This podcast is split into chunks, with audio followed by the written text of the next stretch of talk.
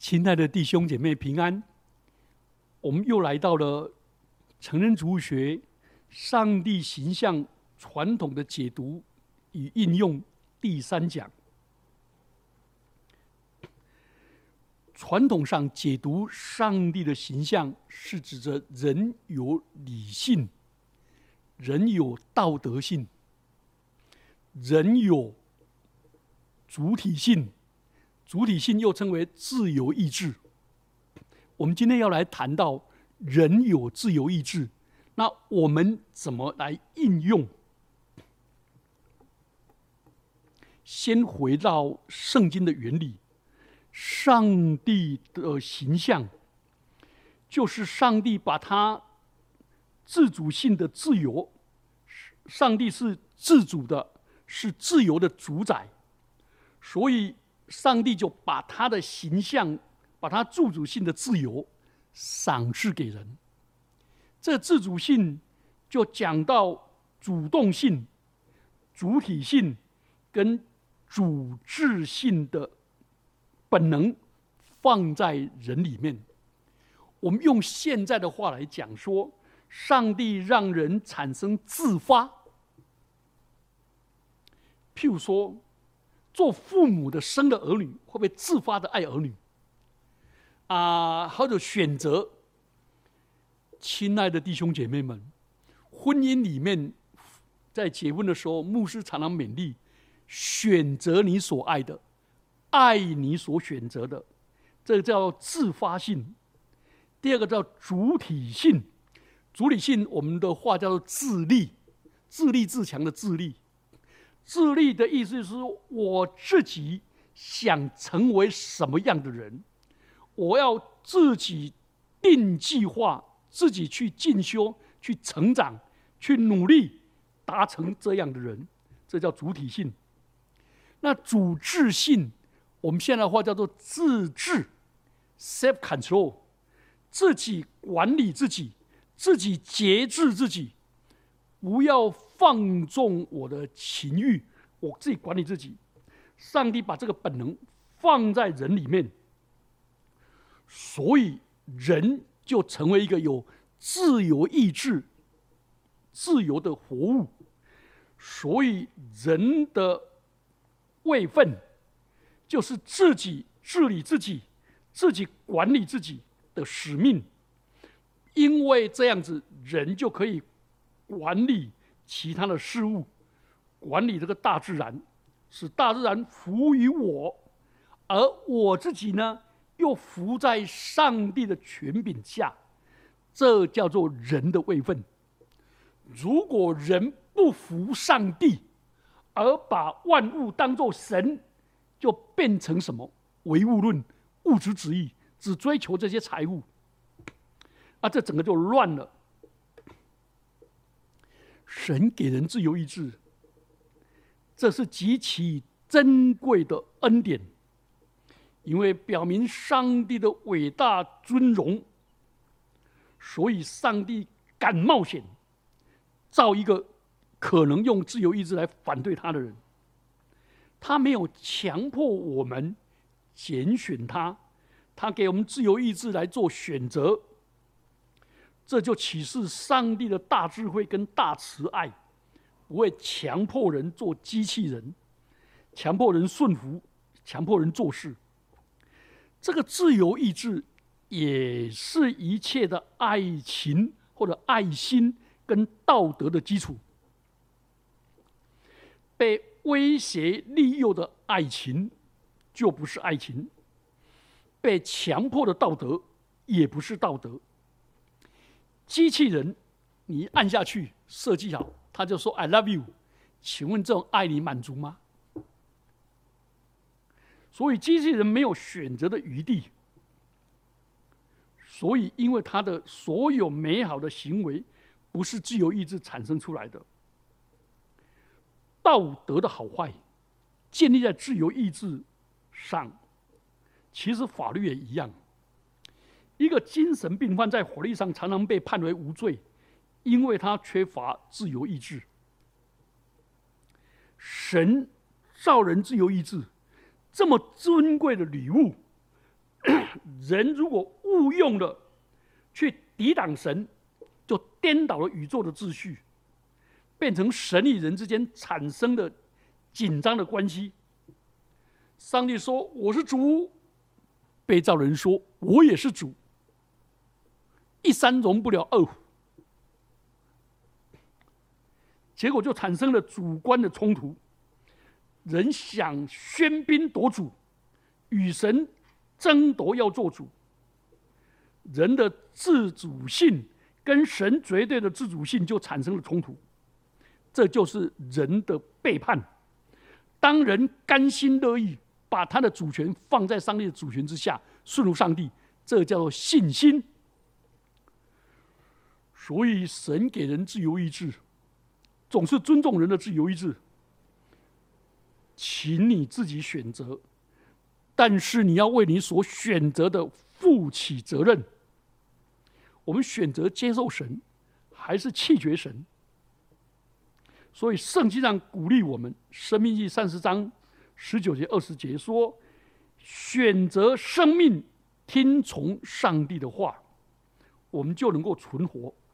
因为选择带出责任，责任带出结果。”以赛亚书四十八章十八节说：“你若愿意留意我的诫命，这样你的平安就如江水。”所以，我们的一生的成败，不是命中注定。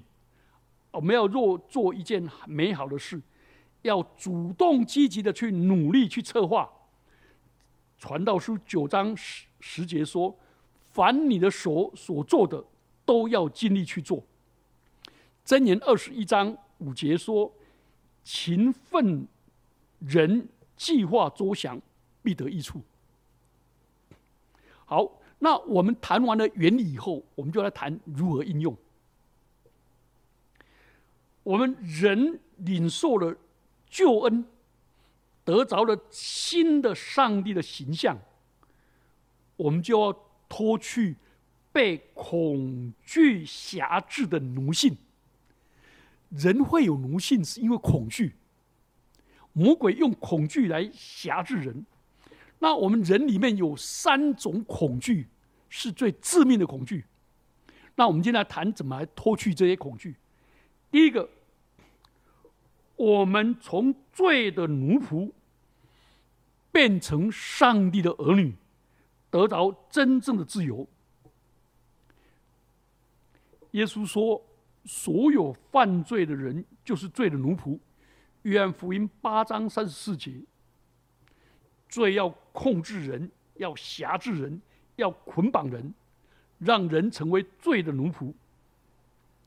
而上帝就因着你我的罪，竟然差他的独生爱子耶稣基督降临到世界来，为了你我的罪。在十字架上受上帝的惩罚，受上帝的愤怒，站在我们罪人的地位上承担这一切。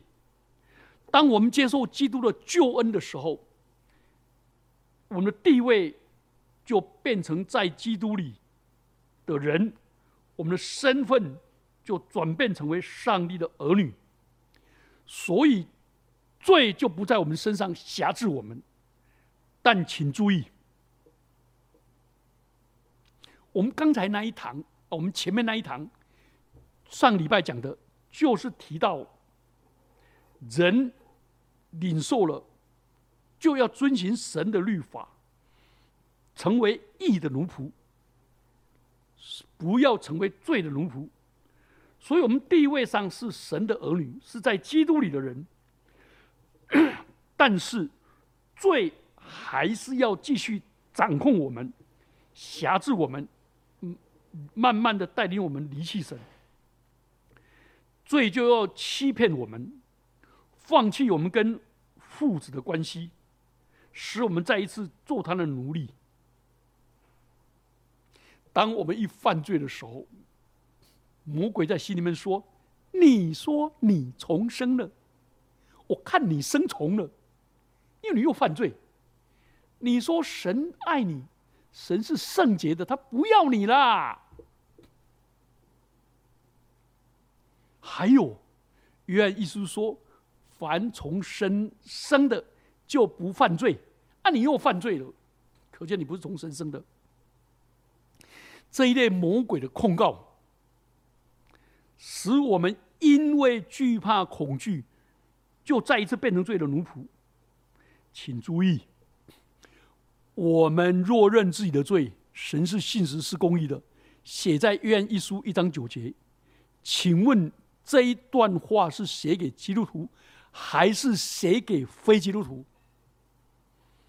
我们知道约翰一书是写给基督徒的嘛，所以基督徒也会犯罪嘛。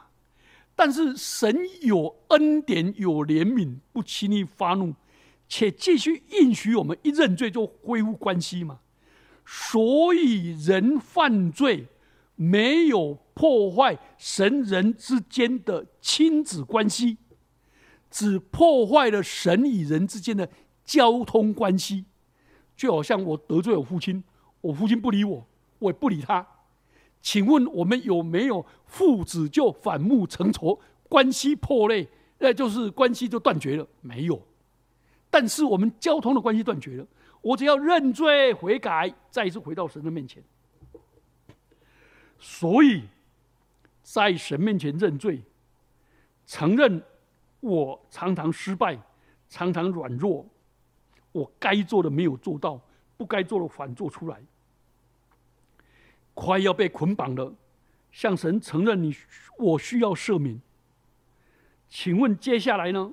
我们就领受了神的耶稣的话说。真理使我们得自由。什么是真理？神赦罪的真理。亲爱的弟兄姐妹们，我们不要被魔鬼骗了。魔鬼喜欢控告我们。启示录里面说，魔鬼是作业在我们上帝面前控告我们的。作业控告，意思就是魔鬼控告我们是树叶匪亵。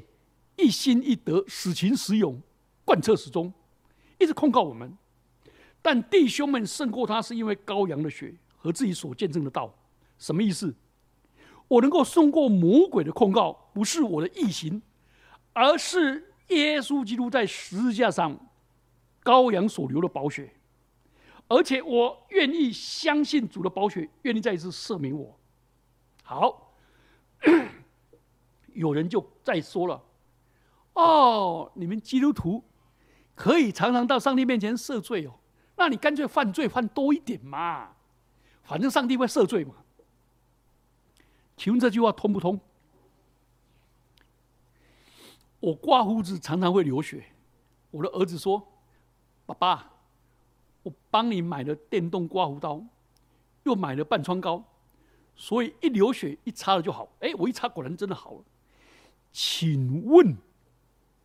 我有了这个以后，我会不会拿刮胡刀往我脸上随便再刮，然后刮我的师母，刮我的孩子？反正有半疮膏嘛，就不会嘛。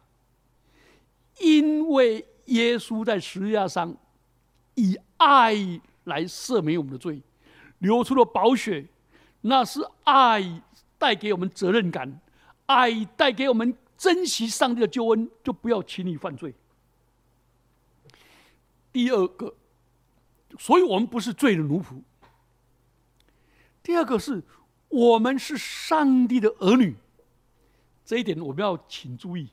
好多人都喜欢骂基督教是奴性道德，在上帝面前卑躬屈膝，做上帝的奴仆，没有主体性，很可怜。我当兵的时候，我的。长官都用这样笑我，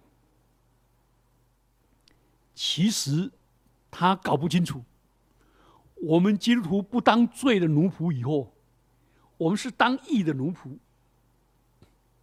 就好像一个出轨的车子，在高速公路喷的跑出去了，结果被拖掉回来，回到正轨去开，开在轨道上，请问开在轨道上？啊！你一点都没有自由，错了。真理使我们得自由，那才是真正的真理。我们要行在真理的里面。另一方面，我们基督徒服侍上帝、顺服上帝，那不是奴性，那是我们基督徒的荣耀、尊荣跟使命。因为所有在基督里的人，就成为上帝的儿女，不是奴仆。这圣经上有四次做见证，怎么说呢？我们来看约翰福音一章十二节跟十三节，他说：“凡接待他的，就是接待基督的，就是信他名的人，他就吃他们权柄，做上帝的儿女。这等人不是从血气生的，不是从情欲生的，也不是从人意生的，乃是从神生的。换句话说。”当我们接受耶稣做我们的救主和我们生命的主人的时候，我们就得到一个尊贵的身份，成为上帝的儿女。这不是透过血统，也不是透过婚姻，也不是人强迫的，是上帝的救恩，愿意让我们领受这个救恩。愿一书三章一节说什么？他说：“你看，父上帝赐给我们何等的慈爱。”使我们得称为上帝的儿女，我们也真是上帝的儿女。你看，成为上帝儿女是一个尊贵荣耀的身份。那一位创造宇宙万有的上帝，管理宇宙上万有的上帝，将来要审判宇宙万有的上帝，成为我们的父，我们在天上的阿巴父，这是何等大的慈爱呀！好美呀！加拉太书也说：“我们因信基督，都是上帝的儿子，上帝就差他儿子的灵进入我们心里，呼叫阿爸父啊。”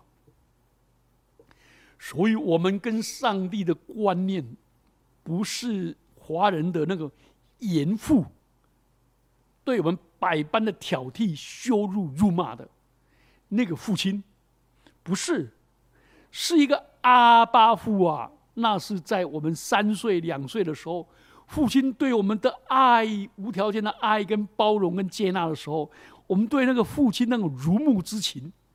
所以阿爸父不是 father，而是 daddy 这种亲密的。所以圣经上很清楚告诉我们，在基督里我们是上帝的儿女。所以约翰卫斯理他在还没有真正。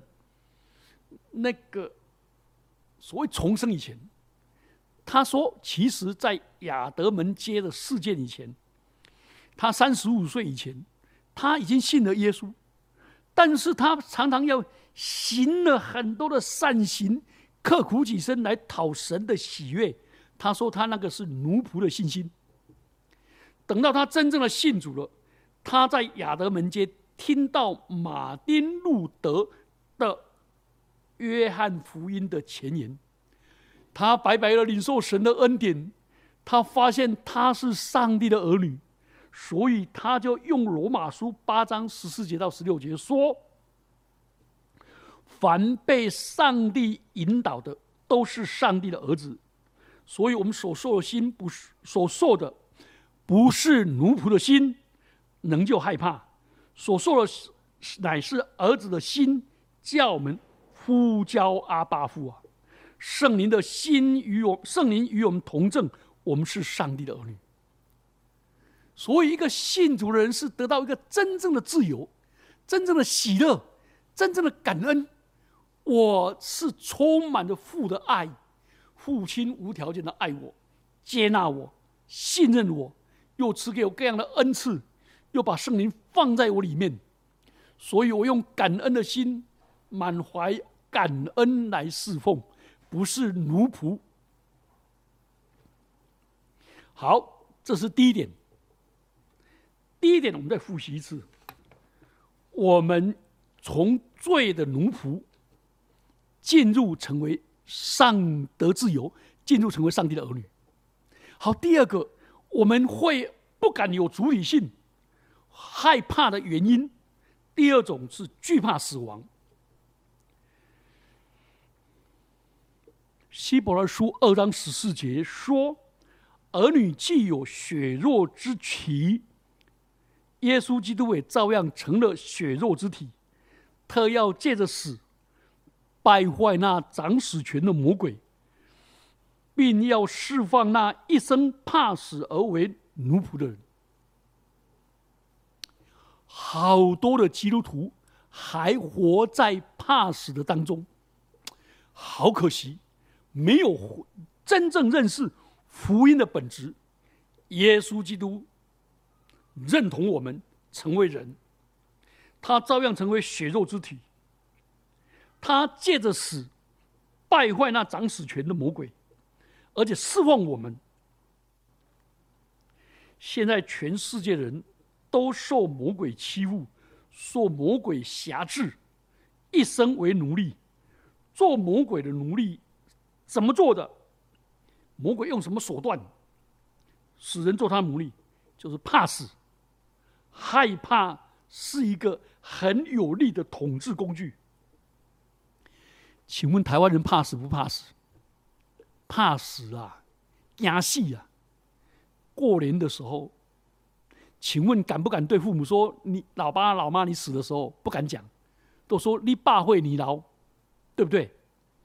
过年的时候忌讳讲到死，那个笑死人不可以讲，要讲笑得郎笑倒人。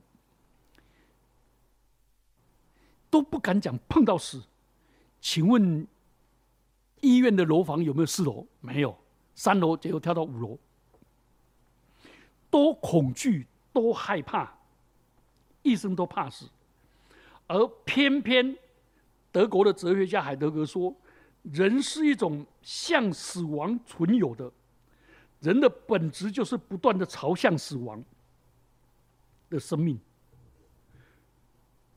所以，人意识到自己终将一死，就反省生命的意义。如果撇开死亡，就没有办法透视生命的意义。法国的哲学家马塞尔说：“陌生人的死，没有办法将我们从遗忘死亡的昏昧中摇醒。只有我们至亲、至爱的人死。”才会彰显死亡的深层意义。那死亡，我们为什么害怕？我们害怕死亡本身会痛苦，我们也害怕死亡以后有审判。这是世人的害怕。但是死亡真正恐惧的是，死亡使我们现在所拥有的一切全部失去。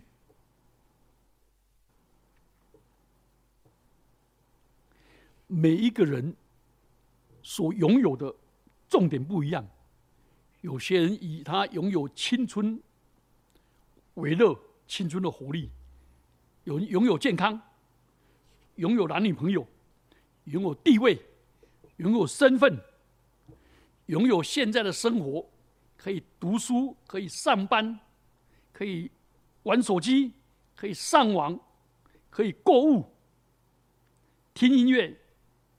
可是，当死临到的时候，这一切都失去了。你知道吗？有人失去一部分就很痛苦了。失恋痛苦不痛苦？破产痛苦不痛苦？亲人离开痛苦不痛苦？但是死亡的可怕是，你就失去现在所拥有的一切，所以你就变成奴隶。一生都成为魔鬼的奴隶。你们知道，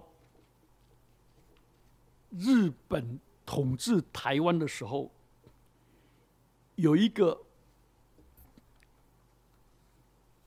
长官叫后藤新平。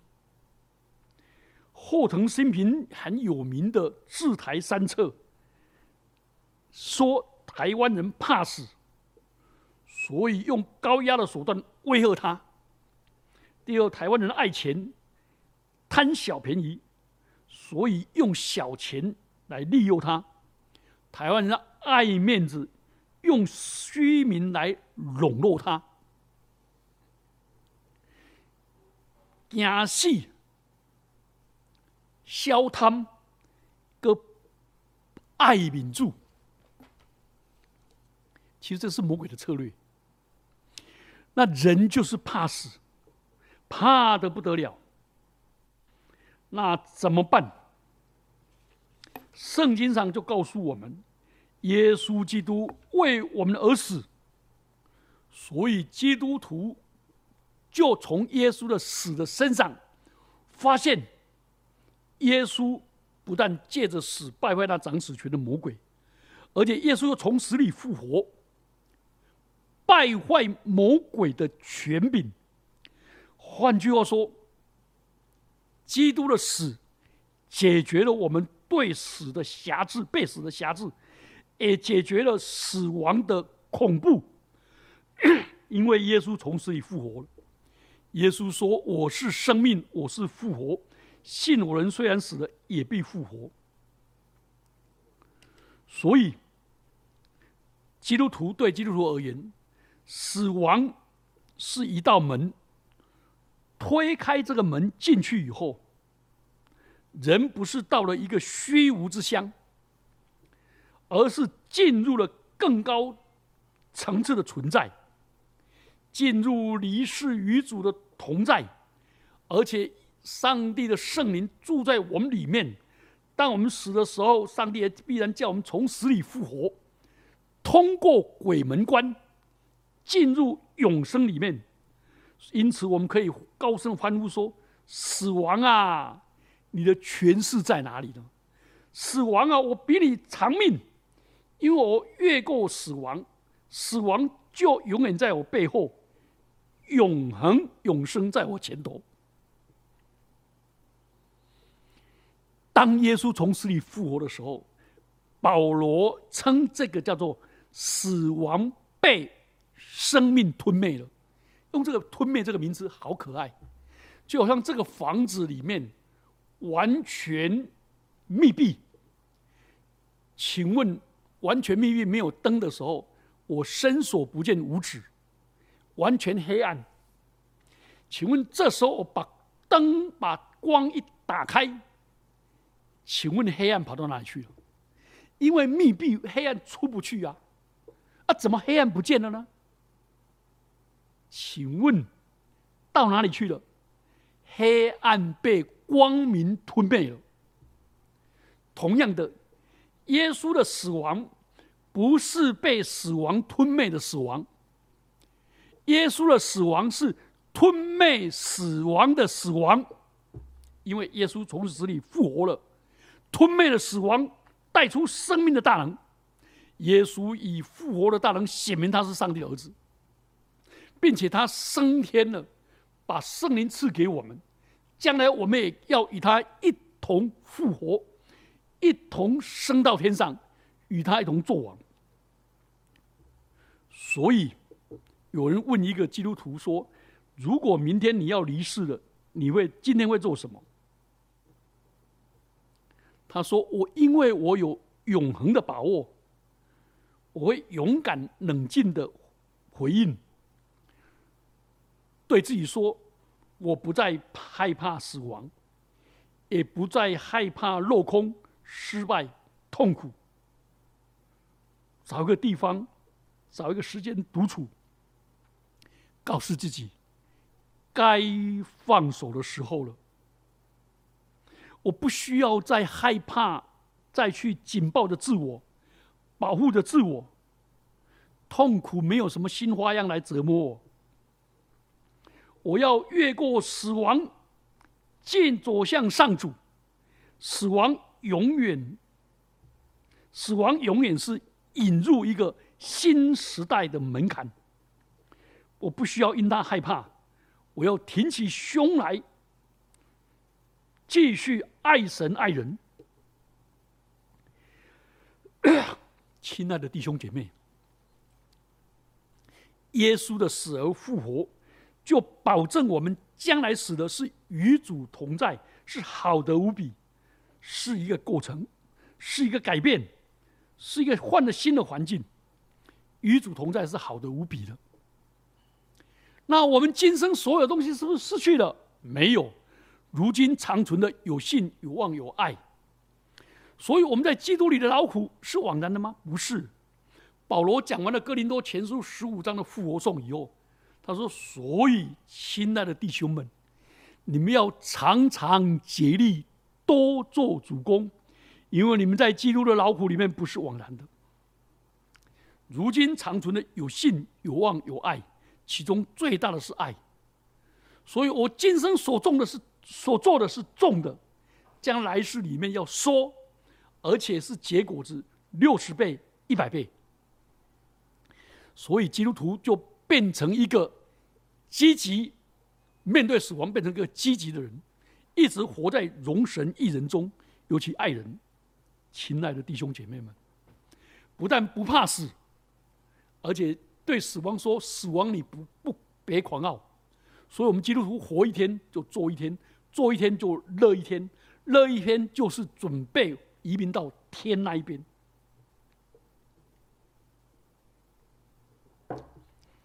第三个，我们刚才讲过，第一个是害罪的奴仆，第二个是死的奴仆，第三个是惧怕人而产生一种做人的奴仆，这种叫做奴性。那请问福音怎么帮助我们胜过奴性？奥古斯丁说：“说我们他在那个上帝之城里面，他把古希腊罗马的公民的德性，那种对于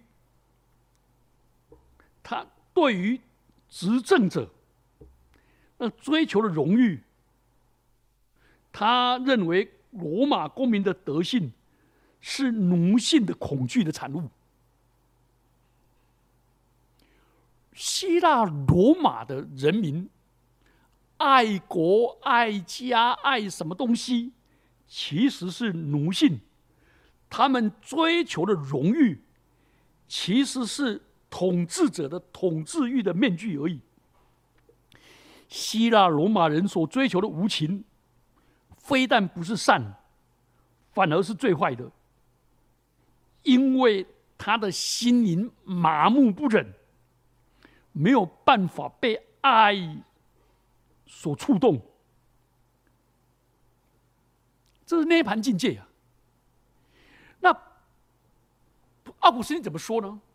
他说：“我们基督徒不是奴性的恐惧，我们是圣洁的恐惧。”他说：“表示上帝的上帝之城的人，因为追求圣洁，恐惧犯罪得罪神，所以用防范罪的意志。所以不是奴性的恐惧，是一种圣洁，是上帝赐的礼物，是永远长存的。哇，这一点好精彩！所以请注意。”现在的集权国家讲到的中党爱国，讲到这这些东西，其实是一种奴性的恐惧。好，那我们再来谈什么叫奴性？脱离奴性，奴性就是党国推行的奴化教育，辖制人民的思想。扭曲人民的认知，使人民只基于生存的欲望或者闷声发大财，而被恐惧恐吓，而被利益诱惑，然后被思想被禁锢，所以他就没有自己的思想、意志跟良知，完全甘心的受奴役，放弃他基本的人权。从这个观点来讲，我们就知道，不止在集权统治的国家里面有奴性，被整个社会功利主义、被整个社会主流价值所洗脑的，也是一样奴性。所以，我们就回过来，人照着上帝的形象造的，所以上帝赋给人自由意志。使人有独立的思想跟创造力，而奴性跟奴化、奴奴化人的思想，是违反上帝创造的本意，是社会的毒瘤。这是因为我们实质亚当堕落以后，最带来的不平等的阶级。虽然整个现在奴隶社会已经瓦解了。但奴性的思想还像毒瘤一样存在人心里面。最典型的就产生两个极端，一个是掌权者自我偶像化，他企图占高位来奴役人，而且吸引人来崇拜他。这种人是高傲，把自我偶像化，高傲极其高傲跟自私。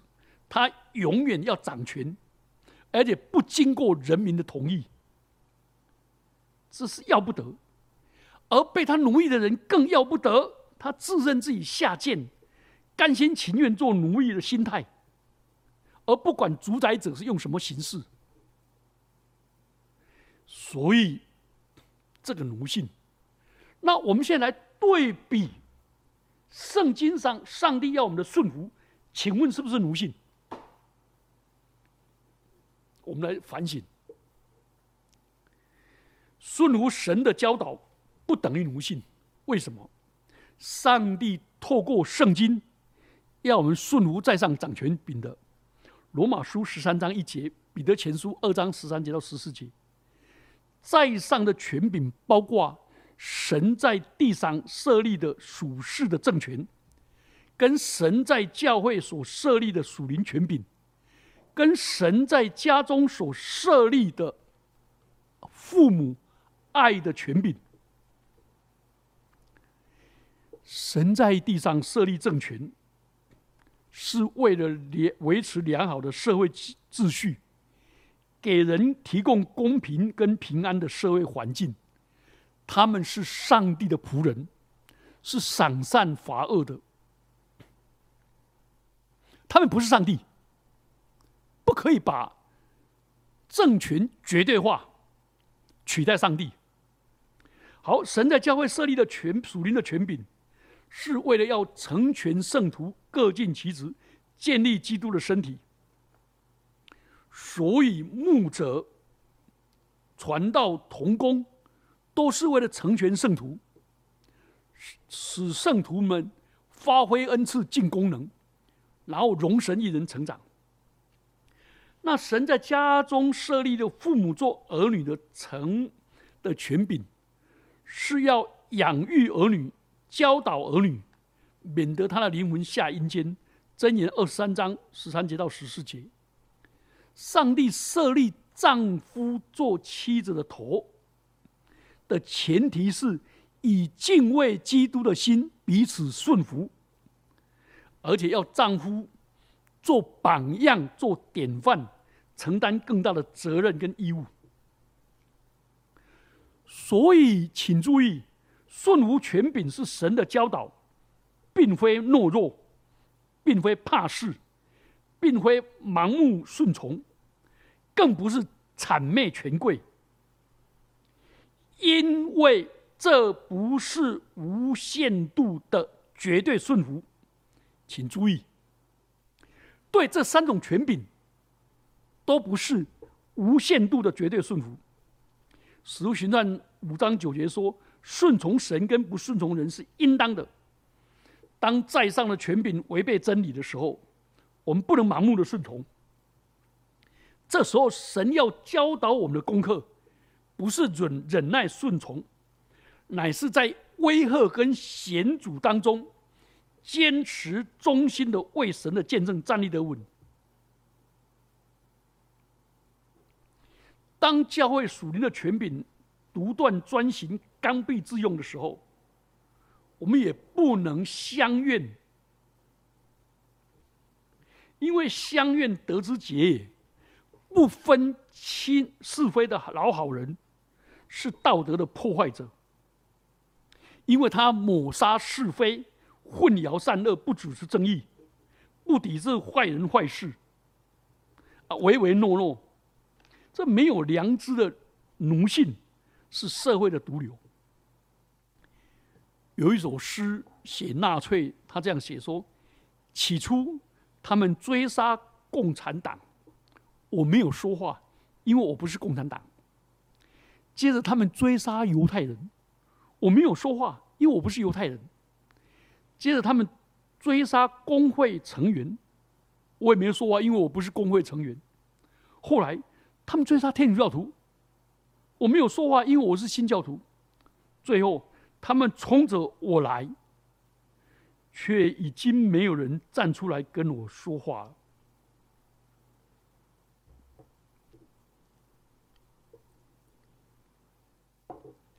圣经吩咐我们要顺服，但圣经记载了许多不顺服的例子。以色列人亚哈王的时候，全国人民大多拜偶像，但是有七千个不向巴利屈膝、不向巴利亲嘴的人。以色列人被掳的时候，但以里的三个友人沙拉德、米萨跟亚伯尼哥，拒绝向尼布甲尼撒王的金像下拜。但以理不理大利乌王的禁令，每日三次向神祷告。莫迪改违背王命，不向哈曼跪拜，等等。新约里面，我们刚才已经读过经文了。彼得、约翰说：“听从你们，不听从神，在神面前合不合理？你们自己酌量吧。我们所看见、所听见的，不能不从。”《使徒行传》第四章。十九节到二十节，所以这样清楚了吗？上帝给我们的权柄当顺服，但权柄被误用、被滥用、被扭曲的时候，我们要选择不合作主义，甚至要抵抗，要站稳见证。好，那我们现在来谈基督徒怎么面对这个扭曲的社会。是奴性的屈从呢，还是暴力的反抗？这两个之间怎么做取舍跟抉择？首先，我们来了解基督徒的使命跟功用，都催逼我们基督徒要成为社会的良知，成为社会的指标，促成社会的行动。那我们怎么完成这个使命呢？教会要怎么样的态度呢？我们怎么样为主打美好的仗呢？有一些人就很轻易的为主站出，像这次香港的反送中，上街游行、贴海报、聚众造势，他们无非是要挑起社会的觉悟跟群体良知的不安。他们随时准备要被捕、入狱，他们要这是典型的公民不服从，这是一种做法。有些信徒更极端，他们对于违背信仰伦理的事，就满腔的愤怒，用神的愤怒来回应，但他们的。愤怒跟行动，只是他们心灵里面的不安跟暴力心理的反射，而失去了基督福音恩惠生命的见证。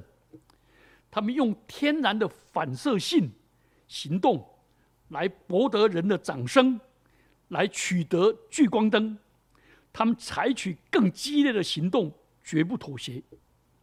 然后我们可以看出，最近疫苗之争，就看出好多的基督徒讲的很很尖锐的话语，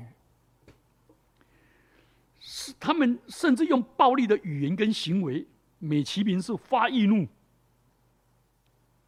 但是，就算他们在社会上得到掌声跟成果，但是过度的偏激。以及过度的行动而枯竭，所以这些人是挑唆，那请问基督徒是这样容易的被挑唆吗？被人家情绪刺激高亢，然后产生怪力性的反应，然后就被挑动吗？然后就带着仇恨，带着愤怒，这跟基督留给留平安给门徒，提醒门徒在恶劣的环境当中，不要做无谓的敌视。主说：“我留下平安给你们。”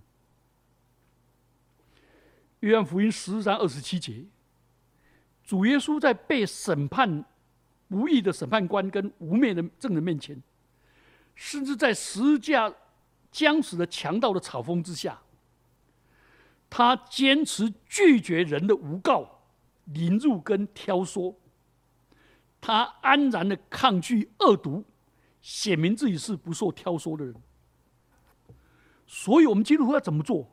我们该用君尊的祭司的态度来面对，用祷告的心来宣扬福音的真理，而且不带着怒气，因为我们没有怒气，我们没有对人仇恨，我们是恨恶罪，但是不恨恶人。我们征战不是为了扩张我们的领域，也不是要收回我们。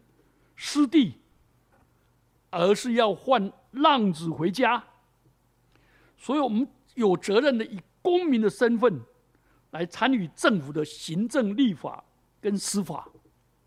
像我最近看到好多很荒谬的对执政者的那个指控，我就写给这些人说：你如果这些指控，请你去按铃申告，请你负举证的责任，而不要散布仇恨。请注意，美国民权运动的马丁·路德·金，他是牧师。他写他著名的《I Have a Dream》，是跟基督徒的信仰完全不能分开。南非的总统曼德拉也是基督徒。他被隔离的牢狱的时候，也没办法剥夺这位在上帝面前这么谦卑的黑人领袖。他心灵的自由，他出狱以后，对关过他的人、苦读他的人、伤害他的人，宽恕。他是谦卑而蛮有尊荣的，所以求主赐给我们智慧、恩典、基督徒恩惠的能力，就去分辨。是来自挑唆还是来自挑战？基督徒不要被激怒，不要用仇恨、愤怒来做这些事情，而是面对挑战，显明我们不是路边的矮孩子，我们能够忍受各种挑唆，我们是有教养、有文化、有素养、上帝的子民，了解真理。被爱所充满，体会到恩典的能力跟内涵，然后负起这个责任。最后，我要提醒的，不要只有描述在政治方面。我们基督徒更爱知道，知道这世界竟然用世俗文化在给我们洗脑。所以保罗说：“所以弟兄们。”我以上帝的慈悲劝你们，将身体献上，当做活祭，是圣洁的，是神所喜悦的。你们如此侍奉，乃是理所当然的。不要效法这个世界，只要心意更新而变化。撒旦不止用恐惧、死亡来诱惑我们、奴役我们，他也用各种事情。来奴役我们的思想，就好像传销的组织利用成功人士的洗脑，呃，成功人士的演讲见证来给新人洗脑，使那些急功近利的人跌进去，一夜致富，马上好，马上成功的神话，这是很可怕的。还有这社会的主流价值。要求我们不要追求完美，其实是不要追求完美主义啊，不要追求卓越，活在当下，等等等等，许多这个社会所流行的口号，尤其新纪元的各种灵修方法，背后隐藏的东东西的洗脑，这才是可怕的。我们基督徒要建立起自己的独立思考，让神的道进入我们里面，用神的话来分辨、来查验何为上帝的善良、纯全可喜的旨意。我们一起低头祷告，天父，感谢你，因为我们照着你的形象造的，你给我们自由意志，使我们自由的去爱，使我们自由的选择。活在真理的当中，主啊，恩待我们，能够活出你荣耀儿女的见证，不让我们再做罪恶，不让我们再受罪恶所辖制，不让我们受惧怕死亡所辖制，让我们得着上帝儿女的自由跟尊荣。奉基督耶稣的名祈祷，阿门。